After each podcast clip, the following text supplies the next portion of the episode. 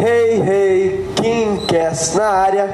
E o Kingcast de hoje nós falaremos sobre um tema muito, muito, muito, muito, muito importante, muito legal, muito abrangente. E eu creio que vocês vão gostar bastante. Creio que vocês vão é, é, se amarrar nisso aí, vão. Vai ser show de bola, sabe? Porque acho que esse tema toca em cada um de vocês. Vocês que são pais e vocês que são filhos vão gostar bastante, tenho certeza. E nós trouxemos hoje dois convidados que são assim, vou até, vou, vou, vou até dar aquela super valorizada, são grandes especialistas no assunto.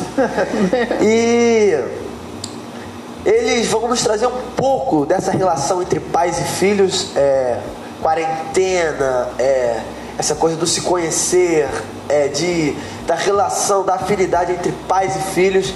E eu acho que isso é super fundamental nós falarmos sobre isso e reforçando mais uma vez, os assuntos que nós falamos aqui de nenhuma maneira vem com o intuito de querer politizar algo, de não, a gente fala do que a gente acha importante, das nossas realidades. O último que nós falamos foi sobre a saúde da mulher moradora de área periférica.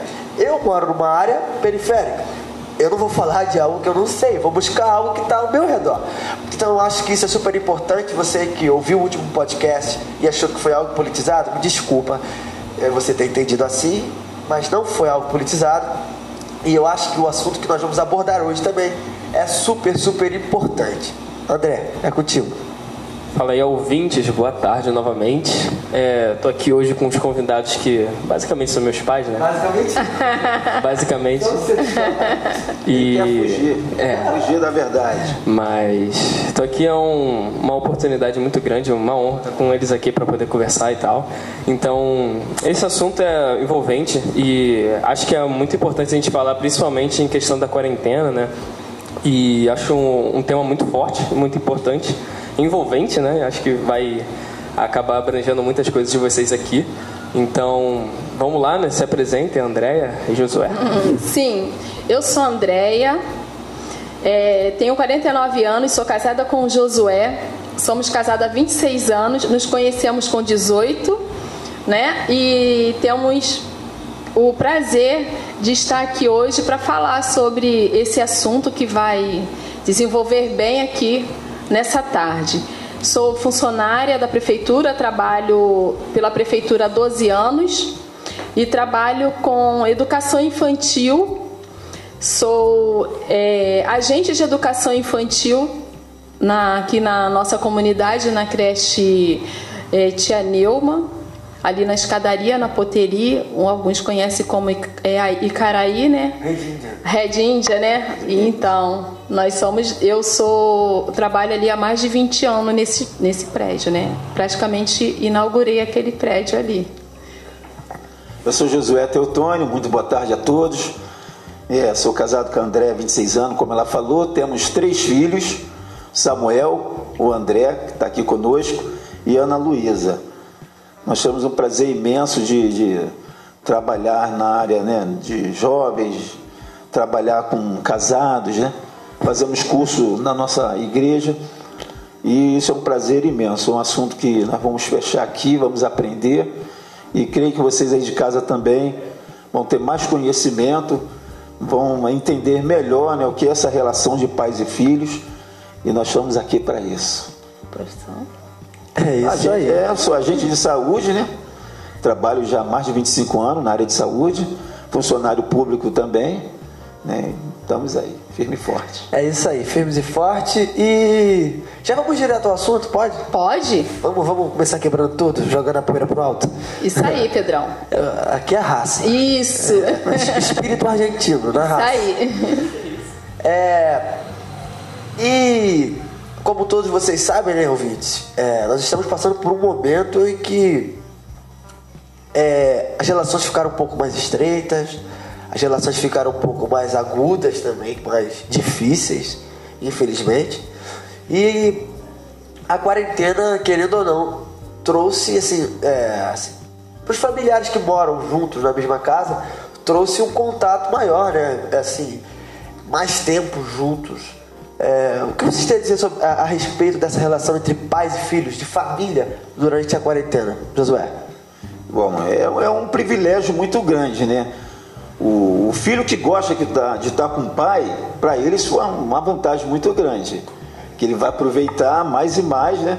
Ah, por exemplo, não vou poder assistir um jogo com meu pai no Maracanã, mas vou poder estar em casa ali junto com ele, assistindo o jogo pela televisão, vou estar junto. Rebocando uma parede também, às vezes. Isso aí é legal, né? Às vezes o pai trabalha muito, aí tem esse privilégio agora de fazer o, o trabalho em casa, né? home service, né? Então isso tem essas vantagens. Mas também tem, tem um outro lado que a gente é, para para observar. Tem, tem filhos que têm conflito com o pai. Né? E às vezes a presença do pai é, nessa quarentena ali o tempo inteiro junto pode também criar esse conflito. Então, assim, tem dois lados, né? Positivo o filho tem um lado que pode ser coisa boa, do outro lado também pode ser um, uma desvantagem para um filho que não tem uma relação boa.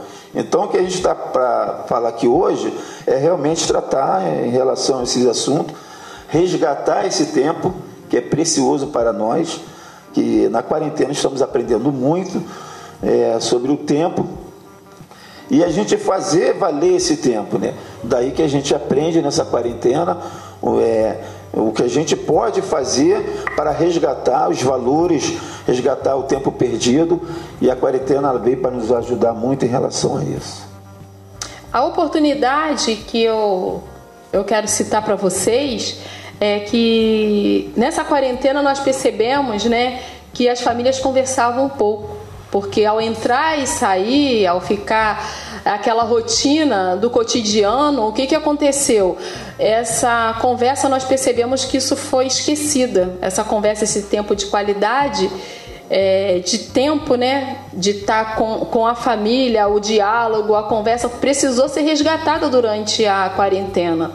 Foi aí onde o Josué falou que houve os conflitos entre pais e filhos, entre filhos e pais, porque na verdade a gente passou a se conhecer na quarentena. É, posso dizer que com a minha família nós não tivemos esse tipo de problema porque é, nós sempre fizemos essa rotina, esse diálogo, essa oportunidade de estar um conversando com o outro, perguntando, levando ao, em algum lugar e nós não tivemos essa dificuldade. Sentimos algumas, algumas faltas, algumas pendências de alguma coisa, ou seja, a gente sair e ir para algum lugar, sim, mas nós conseguimos converter esse tempo, esse, essas saídas, em outras coisas. Focamos em dentro do lar. O que, que a gente pode fazer dentro do lar? Começamos a fazer rotina dentro do lar. Então, para a gente não houve muita dificuldade, né?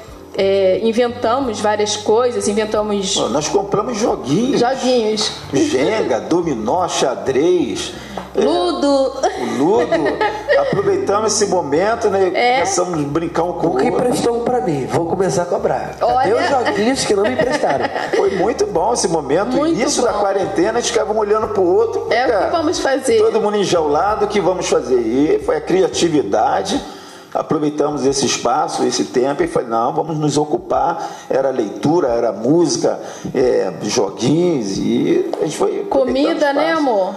Muita comida, muita, muita comida, mas aproveitamos esse. Você sabia que a quarentena foi tão legal pra gente que é, o Josué fazia é, dieta, né, por conta de um, uma certa é, deficiência que aconte, ocorreu durante o tempo, ele precisou, ele viu que o, um exame deu uma alteração e ele precisava fazer dieta e a gente não conseguia. Ele sempre quebrava essa dieta, sempre estava quebrando essa dieta no, no cotidiano, no dia a dia, naquela correria, né? Embora ele continuou correndo porque ele é da área da saúde no hospital, mas o mas a quarentena fez bem para ele nesse ponto da alimentação, porque nós resgatamos uma boa alimentação.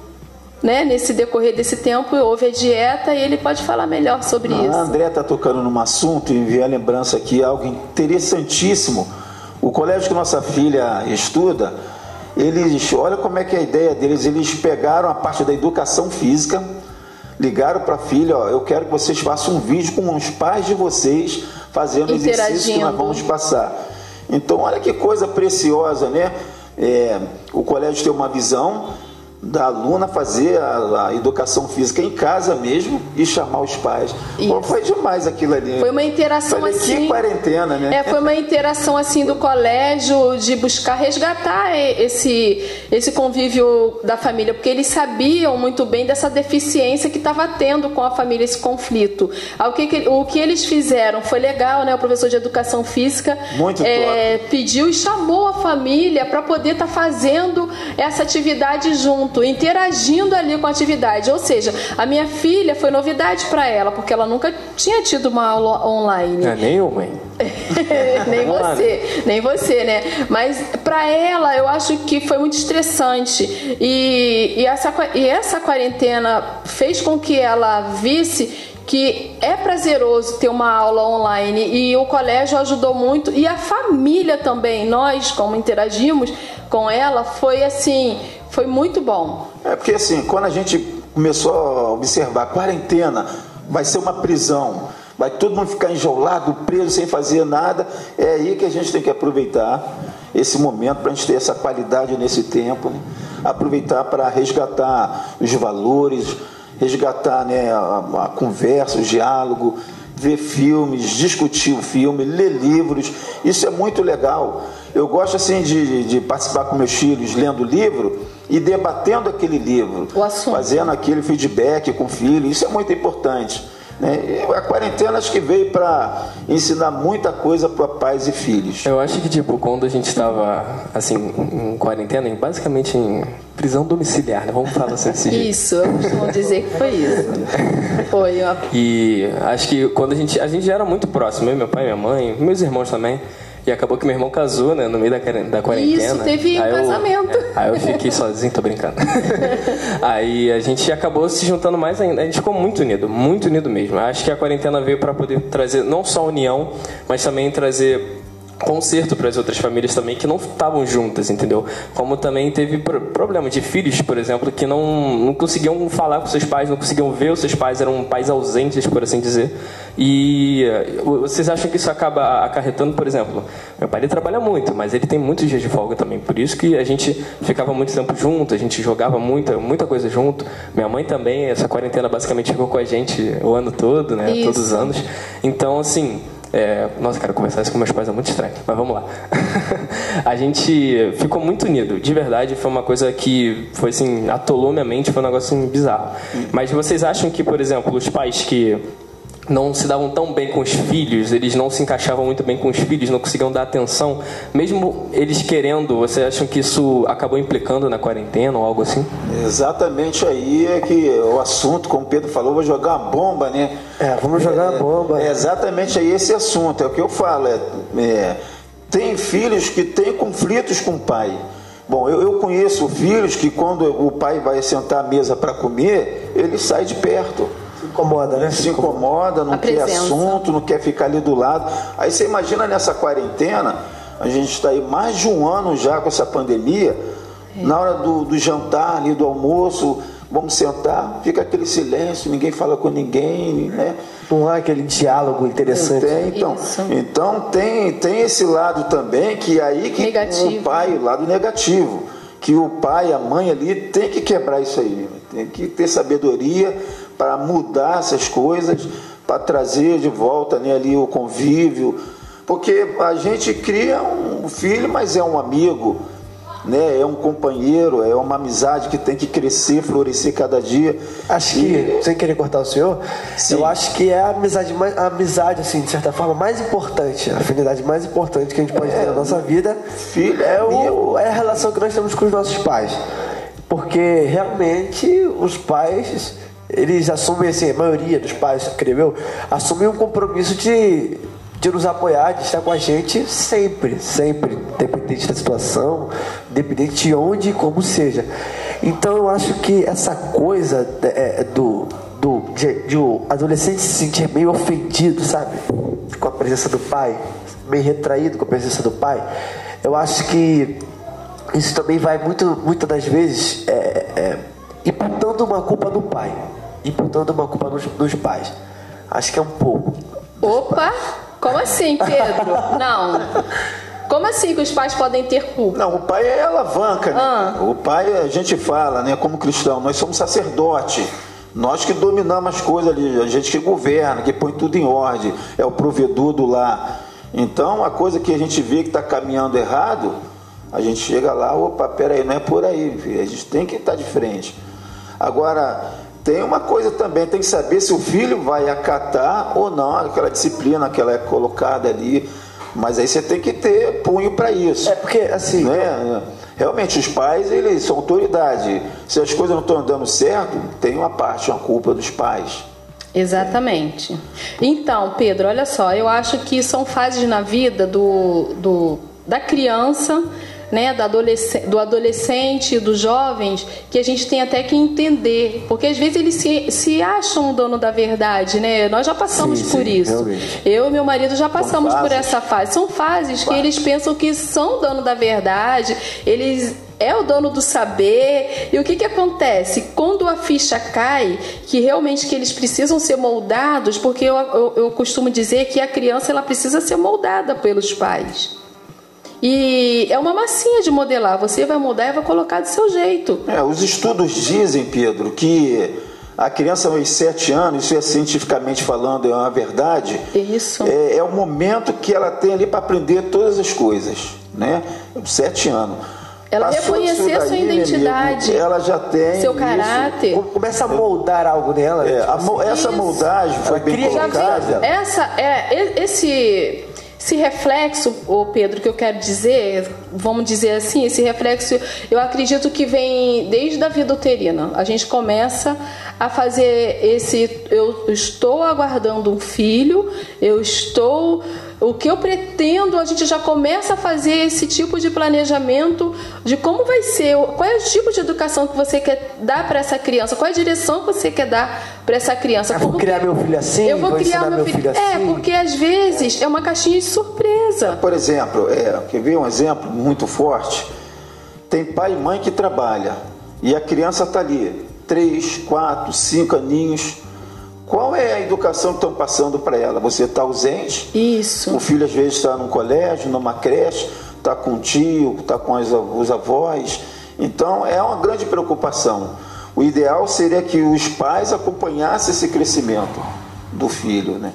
Tudo bem que o pai tem que trabalhar, a mãe às vezes tem que ajudar né, na, na receita da casa e tal, mas você tem que ter esse acompanhamento, tem que conversar, dialogar como é que foi seu dia, como é que foi na creche, como é que foi lá na escolinha, correu tudo bem. Tem que haver esse diálogo, Tem que porque esse cuidado, quando é um cuidado esse é um cuidado que inspira na família, que às vezes o- os pais deixam essa essência sair do convívio familiar. É aí onde eu quero chegar e que começa a ter os conflitos, porque para mim é mais mais cômodo.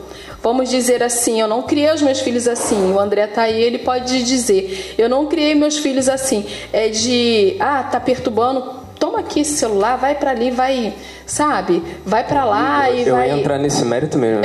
Dar o celular pra criança quando não tá na hora de brigar, dar, consertar o erro. Isso. Aí, tipo assim, a Tá criança- jogando pra debaixo do tapete, assim, acumulando poeira. Não, E- passando a bola. Não- Porque não na quer verdade responsabilidade. Não tem responsabilidade, ou seja, o pai já trabalhou o dia inteiro, a criança já ficou ausente o dia inteiro, com, a- com aquela ausência, com falta do pai, com falta da mãe o dia inteiro. E a mãe chega, o filho quer uma atenção, o que que acontece? Ah, liga o joguinho, vai, vai pro videogame, toma o, o celular, mas não, tem, não dá esse tempo de qualidade para a criança, não tem esse tempo de qualidade para os seus filhos. E isso precisa ser resgatado. E, e- e houve esse conflito na, na quarentena, porque os pais não estavam acostumados a fazer isso. E o que acontece? Quando uma criança é confrontada.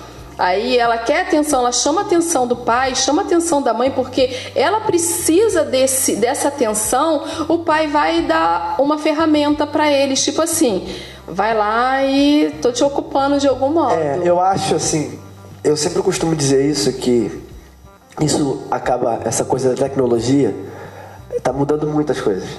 Tá mudando muitas coisas. Por exemplo, a minha geração já é um pouco assim afetada. Um pouco não, digo até muito afetada pelo efeito da tecnologia. Mas o contato entre os pais e os filhos, quando, por exemplo, você pega uma criança de 7 anos, hoje, eu- e eu, o André, com 7 anos na nossa época, o contato era diferente. Não tinha essa coisa da tecnologia, não tinha esse empurra, vai, sai, sai, vamos esse. Tudo com limite, né? É, então eu penso assim que essa geração que tá por vir, assim, tá amarrado.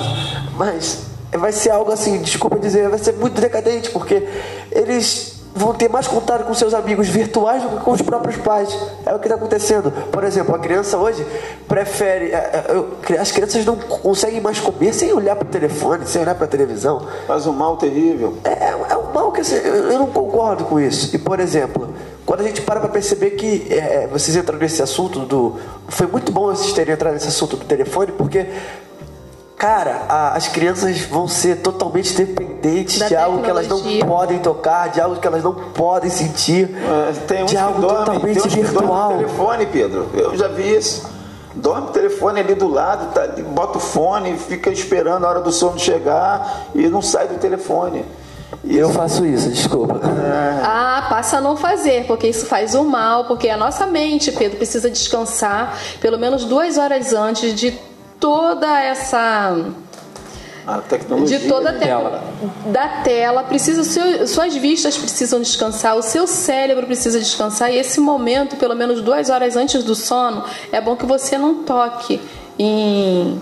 em- não tenha contato com esse tipo de, de tela, com essas coisas, porque isso não vai fazer bem para você. Sim, é, eu acredito também, eu, eu tenho um amigo que eu conheço, é, eu não vou citar nomes para também não me complicar. Isso. É, o garoto, ele, ele é um garoto muito atencioso, ele gosta muito de receber atenção.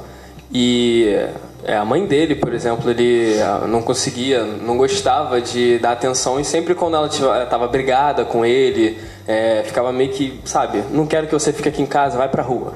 Entendeu? E o garoto, ele tem mais ou menos a minha A idade. bomba de escape era a rua. É, vai pra rua, vai jogar, Isso. vai ficar com seus amigos. E é nessa que você, eu não gosto de, assim, como o Pedrinho falou mesmo, na nossa concepção de comunidade, de favela, seu filho vai acabar sendo perdido, né? E a gente não sabe o que pode ser. Talvez Talvez para sim, de drogas, talvez não. talvez. É, a gente nunca sabe, mas a, a tendência, como a gente está aqui nesse meio, é, meio hostil, a gente acaba tendo essa concepção. Eu acho que fica meio, sabe, é, é como se fosse uma, Olha, um- uma bomba de André, eu posso dizer que é um risco muito grande é deixar uma criança né, sozinha por uma bomba de escape, vai pra rua, faz essas coisas, porque é, é, é um risco muito grande, até porque ele vai sofrer um nível um, um nível de agressão na rua, um tipo de, como o José estava falando, uma educação que poderia estar sendo dada pelos pais e eu não sabe qual tipo de educação que ele vai ter nessa na rua, nesse convívio, nesse tempo inteiro. Então, é para ele, ele vai sofrer um risco muito grande se ele essa família não resgatar essa criança para dentro do seu lar, né? Porque é, vai ser uma criança sem uma instrução familiar, vai ser uma criança com outro destino e não vai ter uma base familiar ali. Né? Esse, é- essa é a grande é o grande perigo de uma criança ser criada assim os pais essa bomba de escape vai para rua e não observar porque eu fui uma mãe você sabe muito bem quando eles diziam assim mãe eu quero ir eu quero ir para o campo jogar bola olha eu parava tudo eu deixava ali eu parava se tivesse alguma coisa no fogo eu, desligava o fogo se eu tivesse lavando a louça, eu parava a louça e dava toda a atenção para ele. Quer ir na rua?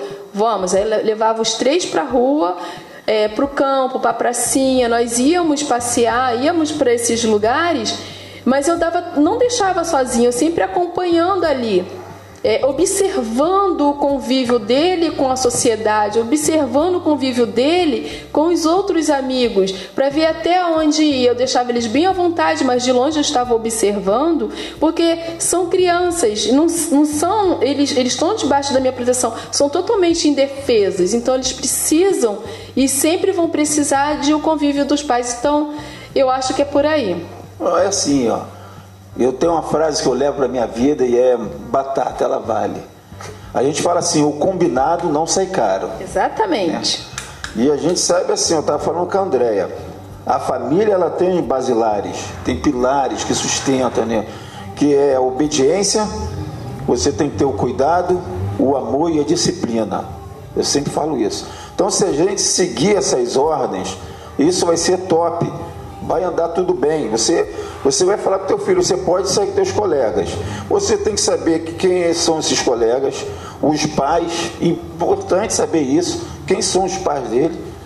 Entendeu? Você tem que dar tempo para ele, a hora que vai voltar. Exatamente. Isso tudo é o que a gente está falando. Quer ter a família forte, estruturada, quer que corra tudo bem, tem que ter esses pilares, porque senão desanda tudo. Meus amigos que estão vendo isso, eles sabem muito bem. É, Ah, sim. Antes eu, eu às vezes falo assim, mãe, eu vou fazer o trabalho na casa do amigo. Amigo tem casa, né? O amigo tem o tem mãe, tem o nome da rua, tem o número do apartamento e o fica pai. monitorando. E eu E- fico. O nome do porteiro do condomínio Tem também. também. E se for e- e necessário, o pai vai, vai já foi várias vezes, o meu marido já foi várias vezes levar e buscar. Tem hora para começar e tem hora para terminar. E isso E- passa uma confiança, né? Isso passa. Até de um pai para o outro, de uma mãe para outra, ela, poxa, realmente, então dá para o meu filho, eu confio no meu filho ficar com, né, com um amiguinho dele, porque tem essa preocupação. Isso é legal. É, por exemplo, Isso é legal. eu concordo com. Assim, eu concordo. Termos. Em termos, eu concordo. é, acho que a gente está aqui realmente para isso, para expor nossas ideias. Por exemplo, eu. Eu fui uma criança assim, que eu tive muito contato com a rua. Mas não desse jeito. Ah, vai pra rua, sai daqui. Não, não foi desse jeito. Sabe? Eu fui uma criança que, por exemplo, Gostava de brincar. gostava de brincar. Eu tive infância. Sadia, né? É, sadia. Mas aí que tá. Coisa- monitorada. Isso, uma coisa que eu vou dizer algo aqui, meu pai vai saber muito bem. Eu poderia estar em qualquer lugar aqui da região. Era só eu ouvir o assobio do meu pai, que parecia uma, uma águia, que eu já sabia que algo estava fora do lugar e que eu precisava ir para casa urgentemente. Às vezes eu chegava na casa dos meus, do- do- dos meus amigos, dos meus primos, aí eu ficava lá jogando videogame e do nada eu escutava um assovio bem baixinho, porque aí por causa da distância. Aí eles falavam assim, eu falava assim, tenho que ir embora. Aí eles, por que, cara? Meu pai tá assoviando. Aí daqui a pouco, Sério? quando. É, é, por exemplo, eles, eles falavam assim, tá nada. Eu falei, então vamos fazer uma aposta. A gente vai chegar lá na rua, meu pai vai estar na janela. E Conexão, era isso aí, sabia? A gente tinha um- essa sintonia, sabe? E, a gente, e eu sempre obedeci os assobios do meu pai. Mas, por exemplo, Claro, senão a correia cantava, né? me proibia até de ir pra rua às vezes. oh, meu Deus. Então eu penso assim, é, eu acho que quando o lado interior casa, Casa. faz totalmente o seu papel, o efeito do lado exterior vai ser mínimo. É, vamos pensar no dia de hoje uma vacina. Todos nós estamos expostos ao coronavírus. Mas caso nós estejamos vacinados, o risco é. Nossa, minúsculo. Então eu acho que, usando essa, essa comparação, sabe? Quando o interior faz muito bem o seu papel, o interior casa, o exterior tem um efeito minúsculo. Acho que quase Sim, nulo. sim, é aquilo que eu estava falando, o planejamento desde a vida uterina. Eu vou planejar, eu vou. é, se você não moldar, Pedro, se você não tiver aquele cuidado de moldar a criança, porque ela está nas suas mãos, é você que tem o, o, o domínio para poder trazer, para poder moldar essa criança, para saber se ela vai ser uma, uma criança bem sucedida ou não. Um, um jovem, vamos dizer, um adulto é, é, sarado, curado, para estar na sociedade ou não. O que aconteceu no- com, com você? Você viu esse reflexo? Porque isso foi um planejamento que teve e foi, eu posso dizer que foi uma base, um pilar que os seus pais montaram, que muitos pais também é, têm esse mesmo parâmetro, mas tem alguns que deixam a desejar. Eu trabalho com famílias que eu vejo. Hoje mesmo estava falando com com a Jamile, quando eu estava subindo com ela, é, eu falei que eu fui abordada hoje, eu realmente eu não conheci, fiquei, eu fiquei muito triste com, com o que aconteceu, é que houve um menino que está totalmente envolvido com, com Crack. o crack, e ele falou assim, ô, ô tia, ainda me chamou por nome, ô tia Andréia, eu conheço você, você foi minha tia, eu sou fulano. Triste, muito triste. Sabe? E aquilo dali, e eu falei, e eu falei assim, e aí? E aí, fulano? Como é que foi? É, você tá bem? Ele, pô, tia, eu não tô não, olha como é que eu tô e tal. Aquilo me entristeceu. E eu falei assim: foi essa educação que eu te dei lá na creche? Aí ele, não, tia. Poxa, você era meu fechamento. Porque ele falava das. começou a falar das travessuras e eu e eu sempre acolhia, eu sempre conversava, sempre falava com ele. E ele lembrou, e minha filha me chamou a atenção, falou: Poxa, mãe, tudo bem, quando é uma criança grande num colégio, a gente tem essa memória de lembrar do professor, mas ele era muito pequeno, deveria ter quantos anos? Eu, no máximo dois, porque eu sempre trabalhei nessa faixa etária, de máximo dois, de seis meses a dois anos. Então aquilo ficou gravado na mente dele. E foi algo que me entristeceu. Eu falei para ele, poxa, ô, ô fulano, é, e aí, como que a gente pode resgatar, como que a gente pode fazer, né? A gente começou a conversar, mas eu precisava sair é, para você ver que tem lares e lares, ô Se Pedro. você for conversar com essa pessoa, o que levou ela aí ao crack, ela com certeza vai falar a ausência dos pais, com certeza. Então, uma- muitas das vezes, sim, é claro, a criança nasce, não tem nem pai, é órfão, está lá né, no mundo, foi jogada no mundo. Mas se não tiver uma pessoa para acompanhar, por exemplo, é, a prefeitura do Rio, ela tem um serviço social em que ela pode, se for preocupar mesmo com essas pessoas, ela pode fazer algo para ajudar a tirar essas pessoas das drogas, das ruas, esses filhos abandonados. Só que não tem muito interesse para eles essa parte social. E as crianças ficam aí mesmo, vendidas essa sorte e tem que se virar. Eu acho que efe- a eficiência do, de como, do- da forma que eu fui criado, é porque é o seguinte: eu cresci assim, igual uma arara, vamos dizer uma arara assim. Arara- o cara compra uma arara, ele dá comida pra arara, ele abraça a arara, ele conversa com a arara. Mas a arara quer dar uma volta nas árvores, quer conhecer, quer os amigos, a arara vai lá e daqui a pouco ela volta para o mesmo lugar que ela estava. Usando essa comparação. Mas eu acho que por que, que o meu ponto e o ponto dos meus amigos, a maioria deles deu certo? Porque os pais viam os filhos como prioridade. Os pais valorizavam os filhos.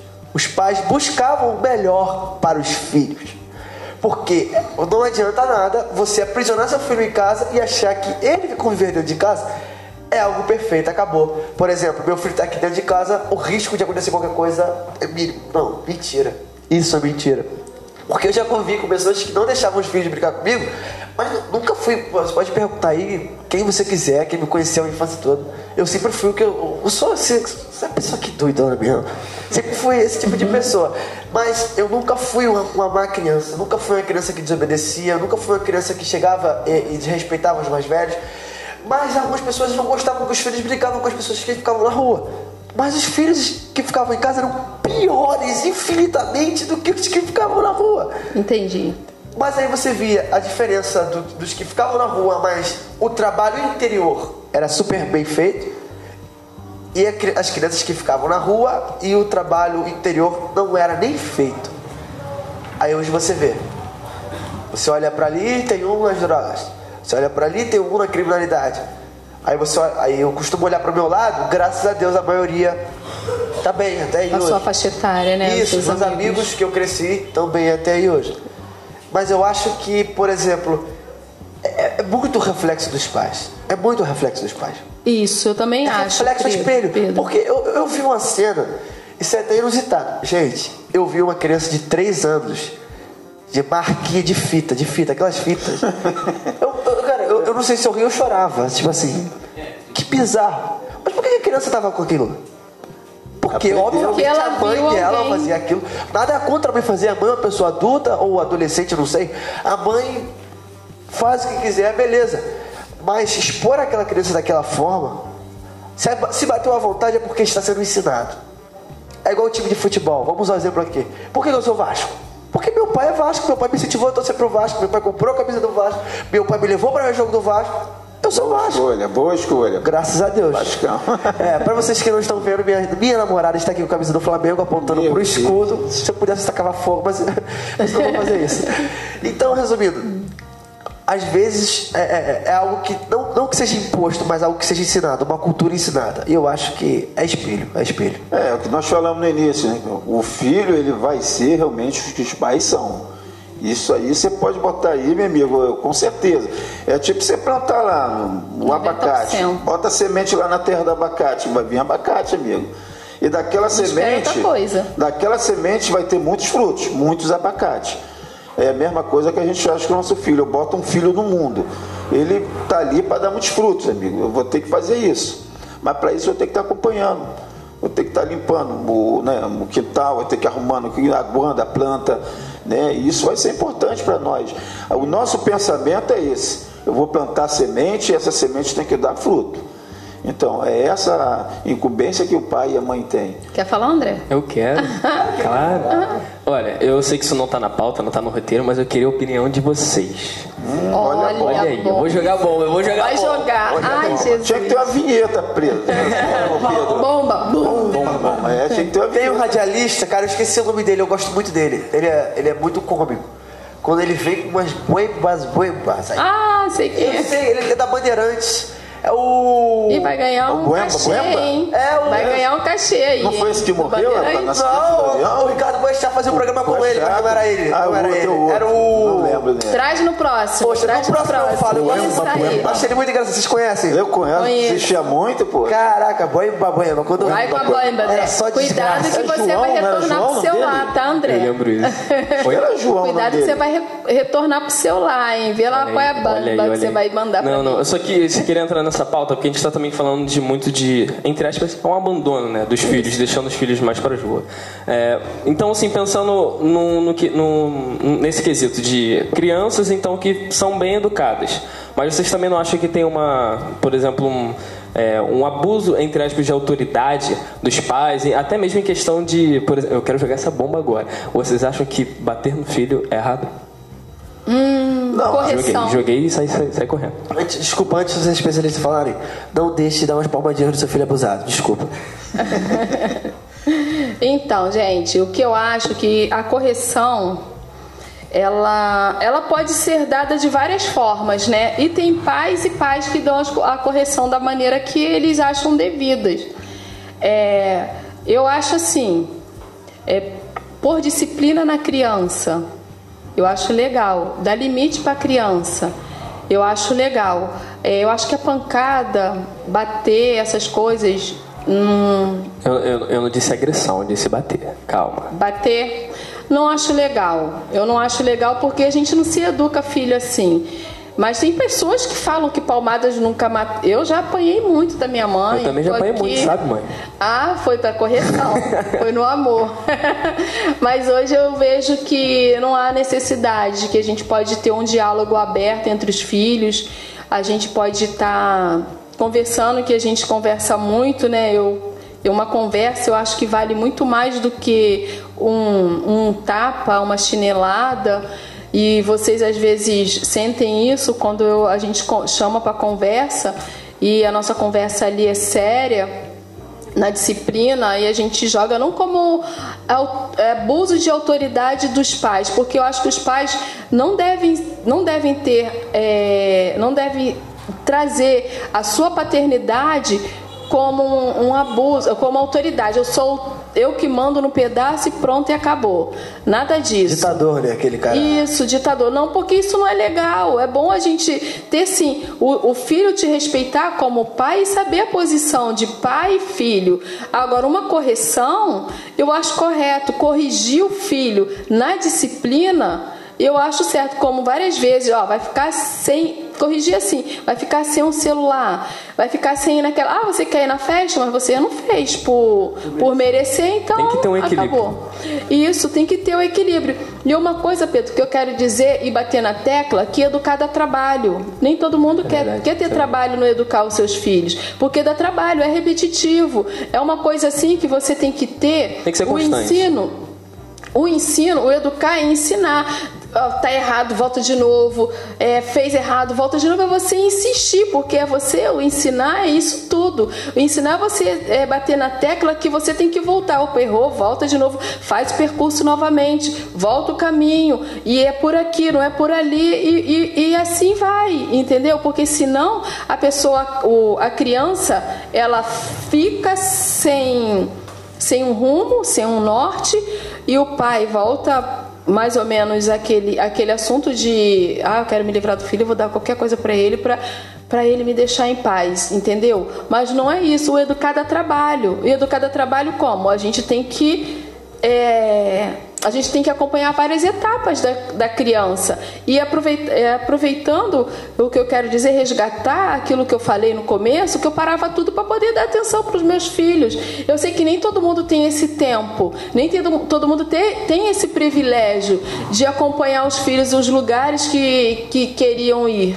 Mas eu acho que contrapartida, a gente, a gente é que faz o nosso tempo. Se eu não fizer, se eu não fizesse o meu tempo, talvez eu poderia ter me arrependido de muitas coisas. o André tocou no assunto, isso é muito importante. Realmente, Tem um provérbio que diz aqui, eu até falei com a Andréia, já que o André tocou no assunto. Olha só, o açoite é para o cavalo, o freio para o jumento e a vara para as costas do insensato. Se a gente for parar para pensar assim, o que, que a lei, eles inventaram até uma lei aí, tem a proteção na criança. É, o Estatuto da Criança e do Adolescente fala, é agressão. mas ele interfere às vezes não se vai, é. Esse eles querem impor umas coisas, mas a gente sabe que isso aí, meu irmão, é, é para atrapalhar mais ainda. Porque e não funciona, não onde há correção, meu irmão, ali há disciplina. Isso é provérbio, não adianta. Né? No militarismo é assim, é, no, no UFC lá, você vê o cara faz uma agressão indevida vai funcionar assim, vai ter punição. Então, a, a punição, assim, a, a, vida é assim, é disciplina. A punição que os pais é, oferecem para os filhos não é a punição para marcar, para maltratar, não, é para ensinar. Se eu tenho que botar um freio para um cavalo, não, né, não adianta, não tem jeito. Para o filho é a mesma coisa, o cara não obedece, a criança não quer te ouvir, está ali retrucando. Contigo. Limite. Tem que ter uma correção, meu amigo. e é o que o André falou, não é correção de machucar a criança. Eu acredito que é, na hora da gente educar a criança, na hora da gente é, fazer uma correção numa pessoa, eu acredito que o correto é realmente, não óbvio, agredir a criança, mas sim fazer com que ela se sinta, por exemplo, inferior ao pai, entendeu? Para ele realmente ver que o pai ele está superior, ele tem a soberania, ele tem a inteligência, ele tem ali a capacidade de educar. Porque se, por exemplo, a gente não. Eu não digo agredir, mas tipo, a, a é, botar o filho na, na, linha, sabe? Botar o filho na linha. Sei, sim. É, entende, sei. né, mãe? Eu sei, entendo. Chegou, chegou na minha parte, na minha é, área. Quando não põe o filho na linha, ele acaba ficando mimado, ele não, não consegue ouvir um não, ele não consegue é, ser rejeitado em algumas coisas que é, não é. Ser frustrado. Exato. Ele quer, ele quer receber tudo. Isso. Ah, mãe, eu quero um brinquedinho. A ah, mamãe não tem dinheiro, não tem como. Entendeu? Eu, eu sou prova viva disso. A senhora sabe muito bem. Só tem. Vamos ali já volta. Na volta a gente compra, tá bom? É tipo isso. É. Isso, não mãe... passa nesse corredor, pelo amor de Deus. Minha mãe tinha um limite, ó. O limite é esse. Se passar, não tem como. Não, tranquilo, mas beleza. Então, assim, acredito que tem, tem que ter esse. Tem que botar o filho na linha, né? Então, fica aí. Quer falar, bicho? Ah, você quer ver o bem dele. É o que eu falei, quer ver ele dar fruto. Né? Então, mas, mas nem sempre o, eu, eu André... não bato nos meus filhos, o André tá aqui, ele sabe. Eu não sou de espancar, bater nos meus filhos, eu não faço isso. Porque a maior correção, ou até a melhor, é você dialogar, Diálogo. conversar. Eu lembro que eu, bem, eu apanhei bem é. pouco, bem pouco. É, eu acho assim, que eu acredito, assim, no que eu acredito, bater não é ineficiente, mas existem fases da vida. Você bater no adolescente acho que traz muito mais problemas. Não é bater. Trauma, a gente tá querendo um dizer, tipo assim, bater, gente, pelo amor de Deus, é espancar, não. Você aí que foi espancado, me desculpa, você foi criado do modo errado. Eu fui espancada ah, pela minha mãe. Desculpa, eu posso... não quero dizer que sua mãe escreveu Mas errado, eu não me, não, mas eu não, não, fiquei traumatizada, eu não fiquei pirada. Sim, mas foi o jeito mais certo. Vamos. A minha mãe o que ela tinha no momento é, é, era aquilo, a, a, disciplina que ela tinha de me corrigir. Ela aprendeu daquela forma. Ela me, aprendeu daquela forma, ela passou isso, da, dessa, isso. daquela forma para mim. Eu já vi de outra maneira para educar os meus filhos e fiz de outra maneira é, e deu certo. É, eu, eu acho que, por exemplo, não que seja ineficiente a, a, a, uma varada, uma, uma, uma, uma chinelada, uma vassourada, uma sentada. Uma borrachada, minha uma borrachada. Minha avó sempre falava, vou pegar a borracha Sandália não, Minha avó nunca pegou a borracha Sandália Melissa. Só ameaçava, Só ameaçava. né? É, mas, tipo assim, eu não acho que seja ineficiente. Mas você tratar um adolescente com agressão é muito perigoso. Porque nós não nos sentimos os donos da verdade. Aí você ainda Exatamente. vem e já e vem quebrando tudo. Eu acho que existem casos e casos. Mas por que chegou esse ponto de chegar na adolescência e estar sendo assim corrigido dessa maneira? Eu- Porque faltou lá atrás, atrás. faltou alguma base, faltou um diálogo. Começou a bater na hora errada. Era pra ter batido na hora. Isso.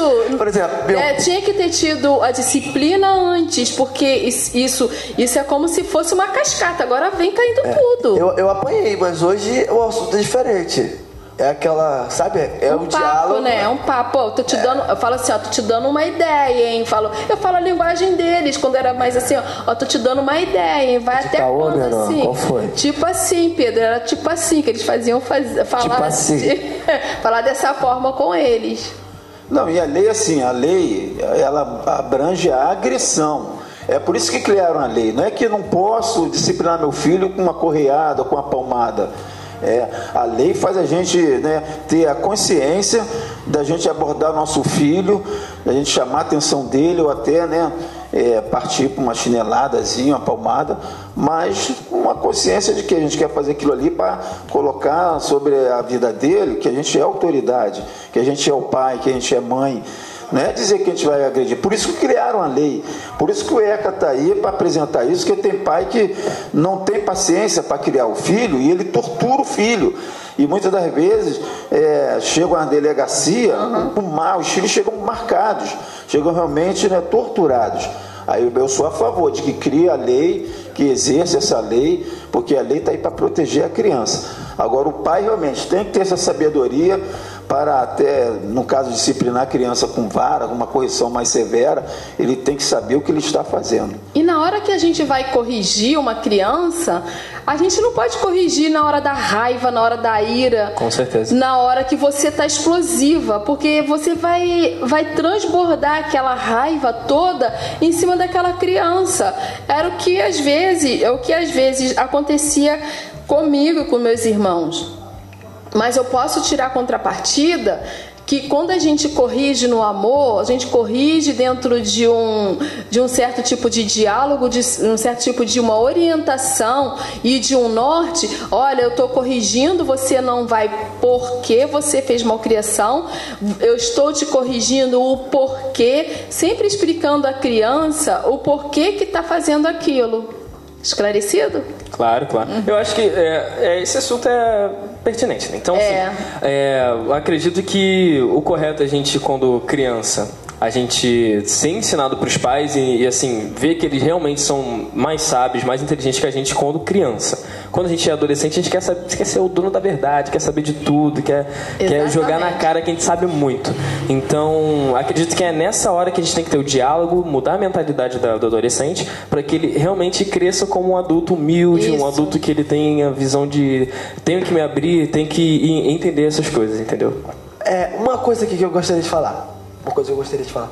Gente, eu tenho um pavor. Acho que vocês vão concordar comigo. Eu tenho um pavor dos pais que criam os filhos como pessoas super poderosas, assim, tipo, o meu filho é muito inteligente. A criança chega, ela fica traumatizada com isso. Mas É, tem um não é? problema com a criança ser inteligente. A criança ser. É, é, é, ter Sobrecarrega. Isso. Por exemplo, eu costumo assim. Gente, pelo amor de Deus, eu não tô me gabando aqui não. Eu sempre fui um bom aluno. Eu sempre fui aquele aluno que desenrolava com o professor a matéria. Gostava muito de falar, beleza. Mas eu sempre fui aquele cara legalzão, sabe? Assim, pode dizer. Tipo assim, eu gosto de falar com todo mundo, eu gosto. Entendeu? Espontâneo. Mas, é, isso, espontâneo, é a melhor palavra. Mas tem gente que se acha inteligente e fica. Ai, eu não vou falar com ninguém porque eu sou um gênio. o pai às vezes cria o filho pra isso, eu detesto isso. Eu detesto outra coisa também. competição, mundinho, né? isso. Faz o mundinho o dele. mundinho, filho, você é especial. Como se todos os outros não fossem também especiais. Isso não é bom. Isso não é bom. E outra coisa que eu também não gosto: competição entre crianças. Me dá pavor. Não competição tipo assim, um esporte, alguma coisa. Falando assim, uma criança ser treinada para ser melhor do que a outra. Eu detesto isso. É. Eu detesto. Por exemplo, às vezes eu vejo assim programas de televisão que Gente, não é The Voice não, tá? Relaxa. The Voice não me processa. Não tô falando. tô falando de vocês não, mas às vezes você cria. É, Uma expectativa. é, é uma- competições que fazem com que as crianças é, é, é, sejam humilhadas, sintam-se tristes, envergonhadas é, em público. O que que vocês acham disso? Pra gente encerrar. Para encerrar, eu acho que isso não é bom. Fazer esse mundinho com essa criança, você vai estar fazendo com que ela seja uma criança, preparando ela para o mundo, para dizendo assim, preparando ela para a sociedade. Quando você soltar essa criança, ela vai ficar totalmente perdida. Ela não vai ter um norte, ela sempre vai ser a melhor de todas. Eu cheguei, sou a dona do pedaço, eu cheguei, vou arrasar, eu sei mais do que você, o meu saber é maior, é maior sempre vai ser assim. E eu acho que não, não se deve fazer esse tipo. Eu sempre falo para meus filhos, é, para eles, né? Eu tenho três filhos e a mente deles é totalmente diferente um da outro, o QI é totalmente diferente um do outro, mas eu não comparo um com o outro, eu não desmereço um nem o outro. Eu sempre falo para eles que na frente da honra sempre vai caminhar a humildade, para eles serem humildes aonde quer que eles estejam. Porque é, eu posso, o meu conhecimento que eu tenho para mim, se eu não distribuir ele, não chegar aqui e distribuir ele com você, eu vou morrer com ele. E eu não posso morrer com o meu conhecimento, eu não posso ser ao ponto de ser egoísta, porque isso para mim, o que eu posso resumir nisso tudo é ter um egoísmo com o filho e ter um egoísmo com os seus próximos também que estão ao seu redor. Essa é a minha finalidade. É tudo natural, né, Pedro? É a natureza. Por exemplo, hoje eu sou um técnico em enfermagem. Minha mãe não ficou botando na minha cabeça, porque ela também foi técnica em enfermagem. Sua mãe Tem também que ser. era Ela foi do fundão. É, e eu também sou, né? Então foi de geração pra Aí geração. você vê como é que a coisa é Será tão que não foi natural. algo imposto? Será? Não, é tão não foi natural. Eu sei, eu sei, tô brincando. Você vê que a coisa vai fluindo, né? E vai passando de vó, filho, vai para o neto. E isso é coisa natural, não é, não é imposto ali, né? Você tem que ser isso. Ou como músico também. O músico, o pai é um pianista, o filho com certeza ele vai aprender, vai tocar Vai herdar isso. espontaneamente. Porque é uma natureza que vai criando-se no lar e aquilo ali vai se adaptando, a pessoa vai gostando, vai admiração, que é muito importante isso, quando o filho ele admira aquilo que o pai faz. Então daí Exatamente. cria uma natureza, é como um rio que vai correndo e vai fluindo e o negócio vai funcionando.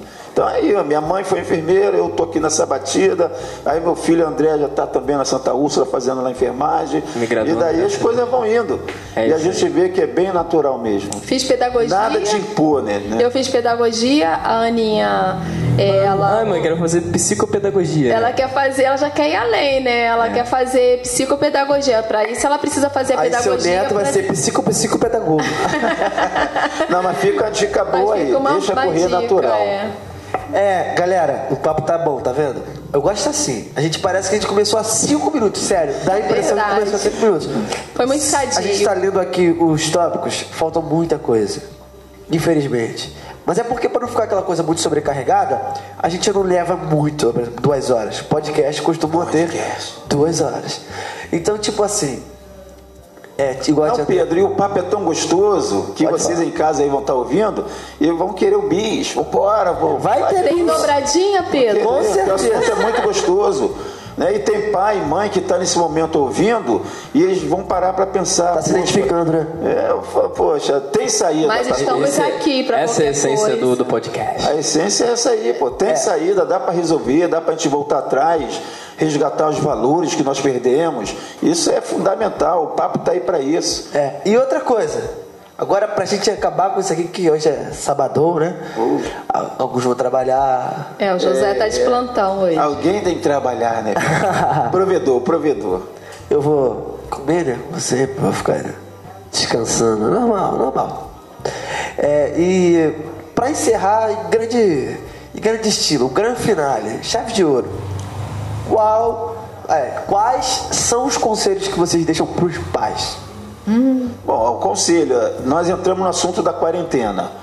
Esse, esse período ainda vai perdurar um pouco. Nós vemos aí, a vacina já está presente, já vamos receber a segunda dose, mas é um período que ainda está em descoberta. A gente está vendo a reação dessa vacina, como é que vai ser.